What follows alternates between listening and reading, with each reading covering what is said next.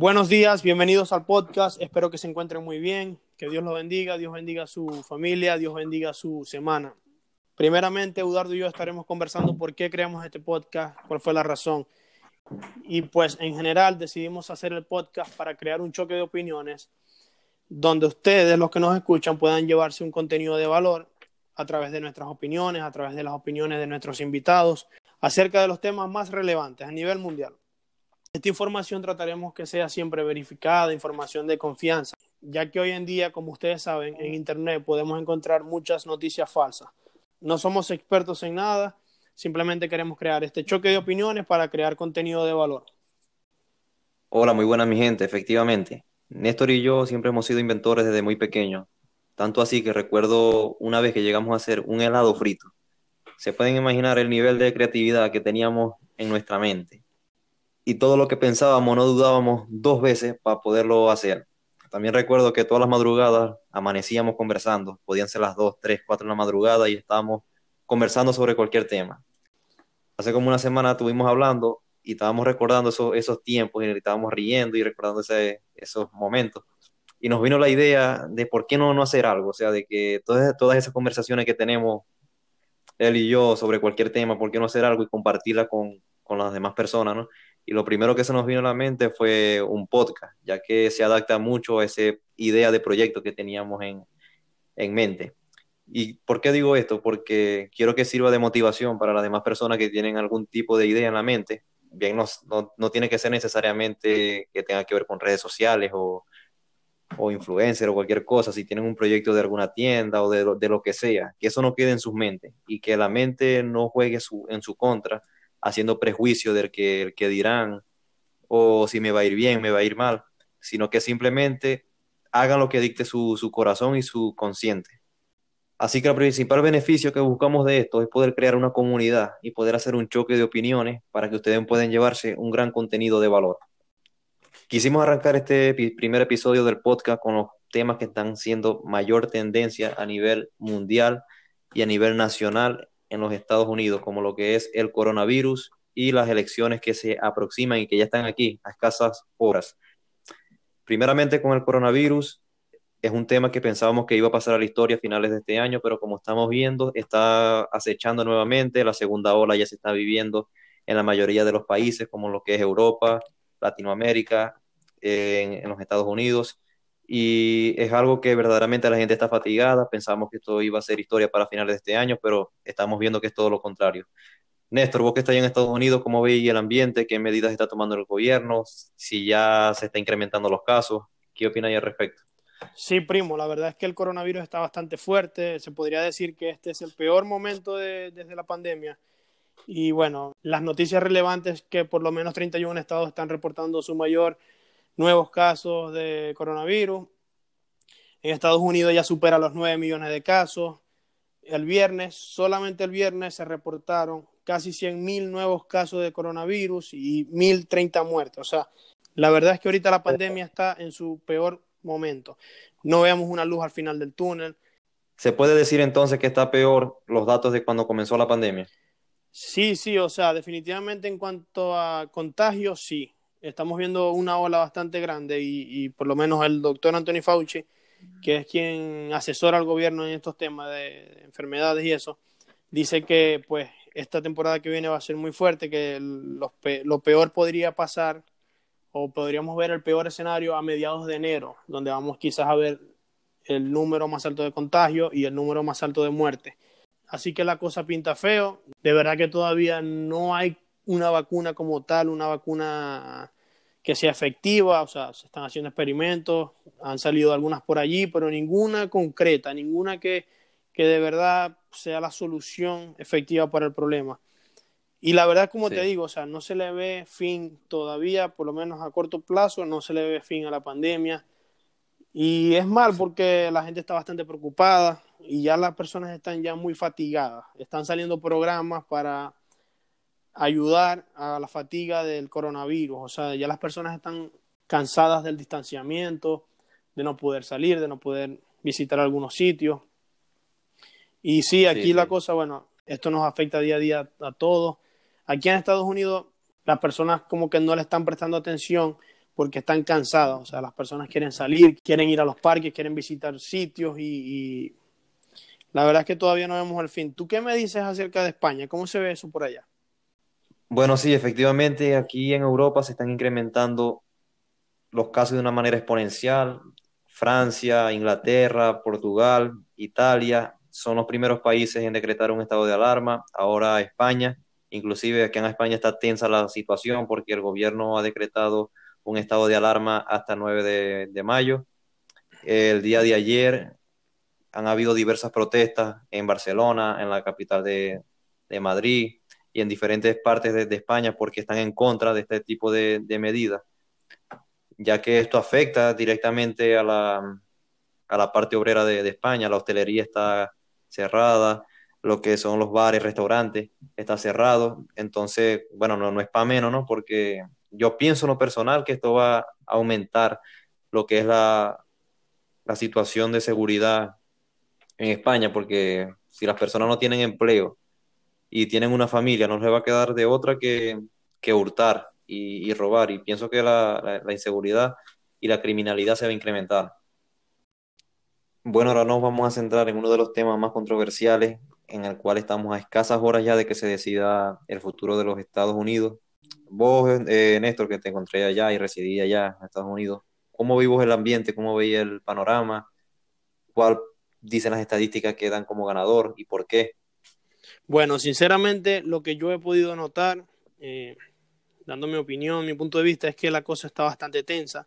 Creo que en esta votación participará más gente que en las anteriores, como por la emoción que hay ahorita con respecto a, a, a estos candidatos, ¿no?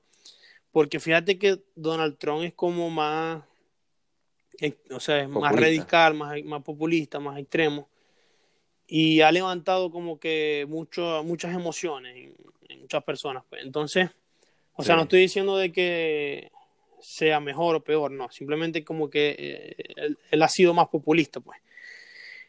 Las encuestas dan ganador a Biden eh, y por bastante ventaja, digamos, pero también en la calle la sensación es que gana Trump pero no sabemos nada porque ustedes saben que aquí en Estados Unidos no, no, se basa en un voto popular, sino como un voto indirecto, entonces todo puede pasar, hay que esperar.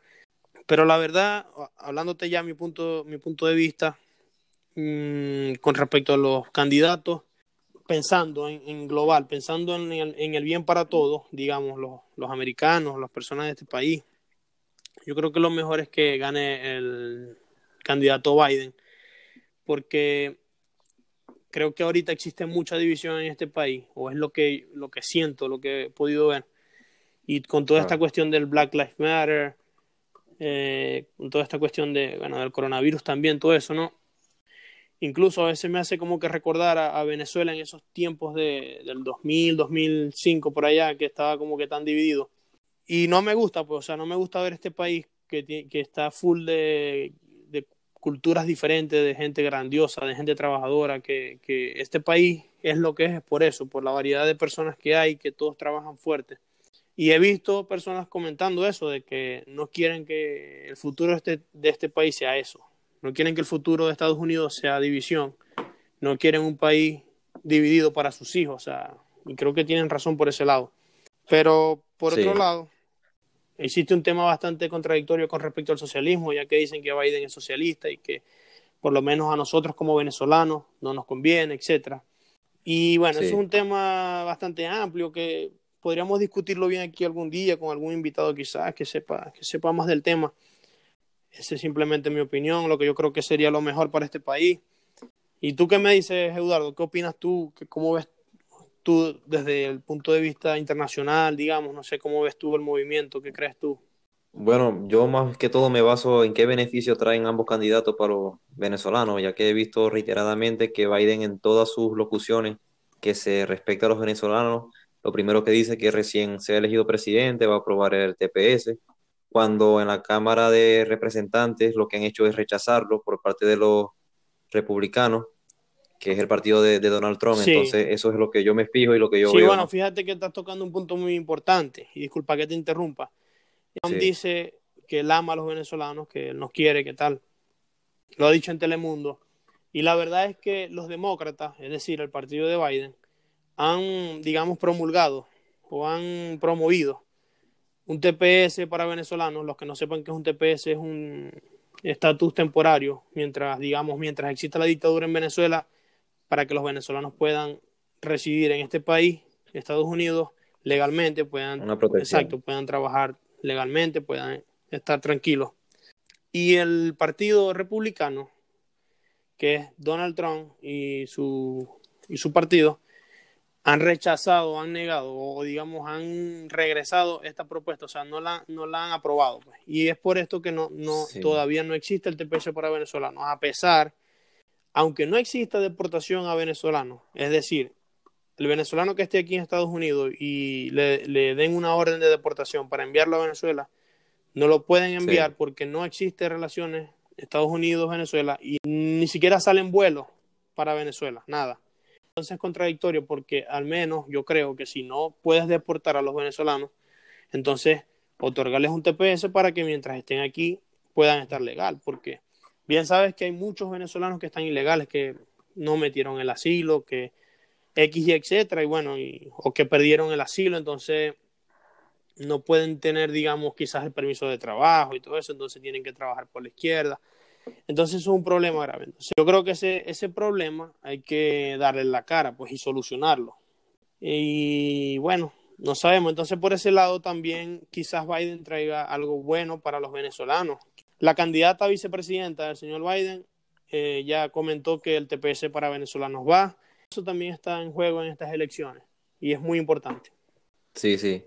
Claro que también viéndolo desde otra perspectiva, según Marco Rubio, el que representa a los republicanos, ha dicho que los asesores de, Biden van a quitar su total apoyo a Guaidó, porque según su análisis, ellos piensan que Guaidó ya su tiempo expiró para poder acumular esas fuerzas que permitan sacar a Nicolás Maduro del poder.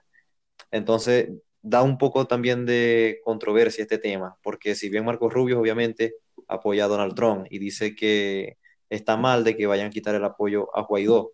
Pero lo que más me llama la atención es que aún dando esas declaraciones, ellos dicen, se refieren a Nicolás Maduro como dictador. ¿Qué pensáis vos de eso al respecto?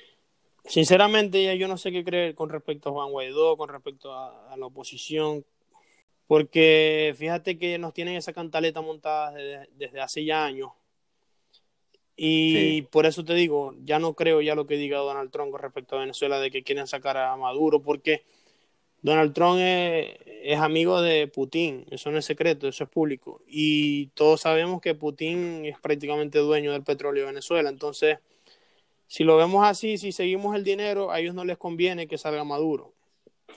Pero no sé, la verdad no sé. Eso también preocupa en el sentido de Biden, porque sería triste de que Biden llegue a la presidencia y haga relaciones con, con Maduro o trate de entablar relaciones con Maduro, así como el Partido Demócrata entabló relaciones con Cuba cuando estaba Obama.